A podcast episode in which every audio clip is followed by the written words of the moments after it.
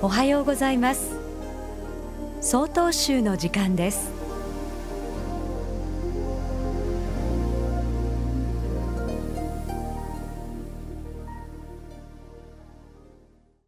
おはようございます。石狩市龍卓寺河村幸喜です。私たち日本人が用いる挨拶にいただきますという言葉があります。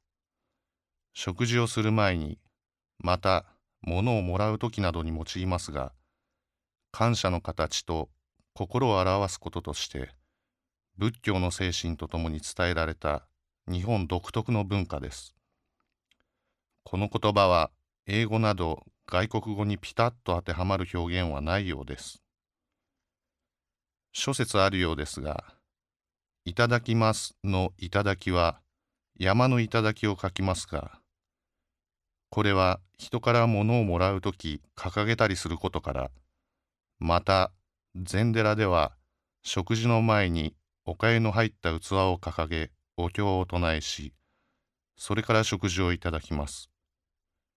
そのような動作からいただきますとなったそうです。お米、お野菜、お魚やお肉など命あるものをいただくことに感謝すること、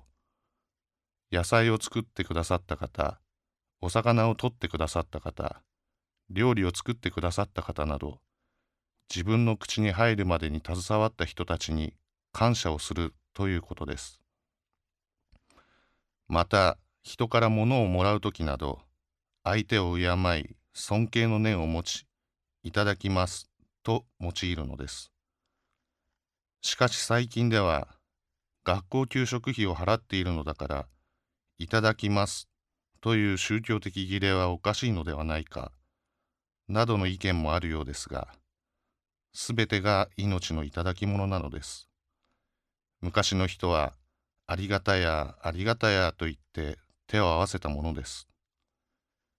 いただきますとは感謝する心です。また、ありがとうと頭を下げることでもあります。さまざまな恵みや恩恵があり、私たちは生かされているのです。感謝の気持ちを表す言葉に、恩という言葉があります。恩という字を二つに分けますと、原因に心を配ることとなるのです。因に心を配り、恩を肝に銘じたいものです。そしてそれが感謝の日々につながるのではないでしょうか。このような日本の文化、大切にしたいものです。ただいまのお話は、石狩市龍卓寺川村幸喜さんでした。この番組に対するご意見ご感想をお寄せください郵便番号064-0807札幌市中央区南七条西4丁目曹洞州北海道管区強化センター。曹洞州の時間係まで。お便りお待ちしております。これで総統集の時間を終わります。今日も一日健やかにお過ごしください。